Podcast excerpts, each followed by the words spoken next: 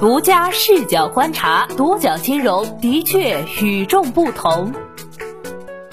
本期我们一起关注中金公司一千三百万元突击入股海伦斯，保健券商近水楼台先得月。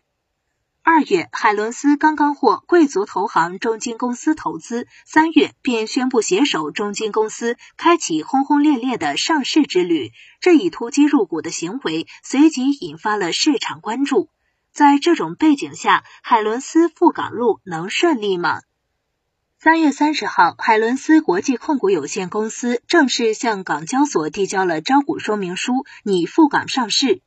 如若上市成功，海伦斯将成为酒馆第一股。截至二零二零年底，海伦斯门店总数达三百五十一家，覆盖中国近八十个城市。在赴港 IPO 前的二月十九号。海伦斯获得来自由新消费基金黑蚁资本领投、中金公司跟投的首次融资，两家公司分别投资三千零七十九点四万美元和二百零一点零万美元，这在市场上引起质疑。独角金融注意到，中金公司不光参与了海伦斯公布招股书前的融资，还是其独家保荐券商。据招股书，中金公司的全资子公司 China World Investment 持有海伦斯百分之零点一四的股份，海伦斯独家保荐商为中金公司。根据港交所二零一零年发布的新股上市指引，公司提交上市申请表格前二十八天或正式上市前一百八十天内，不得引投资者入股。而海伦斯正式向港交所递交招股说明书的时间为三月三十号。从中金公司入股海伦斯再到提交上市申请的时间看，其与港交所的监管要求打了擦边球。针对上述质疑，独角金融向中金公司咨询，不过截至发稿前暂未获得对方的有效回复。据独角金融了解，这并不是中金公司首次因突击入股 IPO 企业引来质疑。多次冲击资本市场失败的杰普特，于二零一九年九月获得了科创板上市。其保荐人中金公司关联方中电中金，在杰普特上市前一年，累计花了一点四二亿元，获得了三百四十五点六万股，均价四十一点一三元每股，拿到百分之四点九九的股份。按杰普特每股发行价四十三点八六元计算，中金公司获得的投资收益为八百八十四万元。二零二零年七月二十四号，杰普特创下上市以来最高价八十一点七七元每股，中金公司投资的一点四二亿元已经实现浮盈。不过，从去年下半年开始，捷普特股价走势持续低迷。截至二零二一年四月二十二号，该股收盘价较上市最高价相比，跌幅达百分之五十四点五。中金公司从中获得的利润与股价最高时相比，或许要打折扣。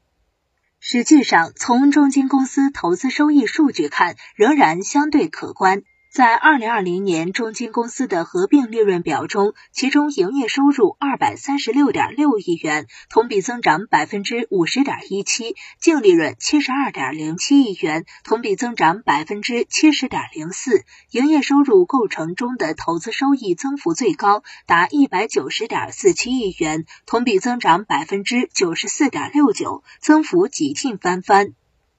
近年，国内资本市场规模不断扩大，融资功能逐渐增强，越来越多的投资者参与股权投资，在支持拟上市企业规范发展的同时，通过资本市场分享红利。但在实践中，也出现了一些投资者通过股权代持、多层嵌套机构股东间接持股等方式，隐藏在拟上市企业名义股东背后，形成影子股东。在企业临近上市前突击入股或低价取得股份，上市后获取巨大利益，背后可能存在权钱交易、利益输送等一系列问题。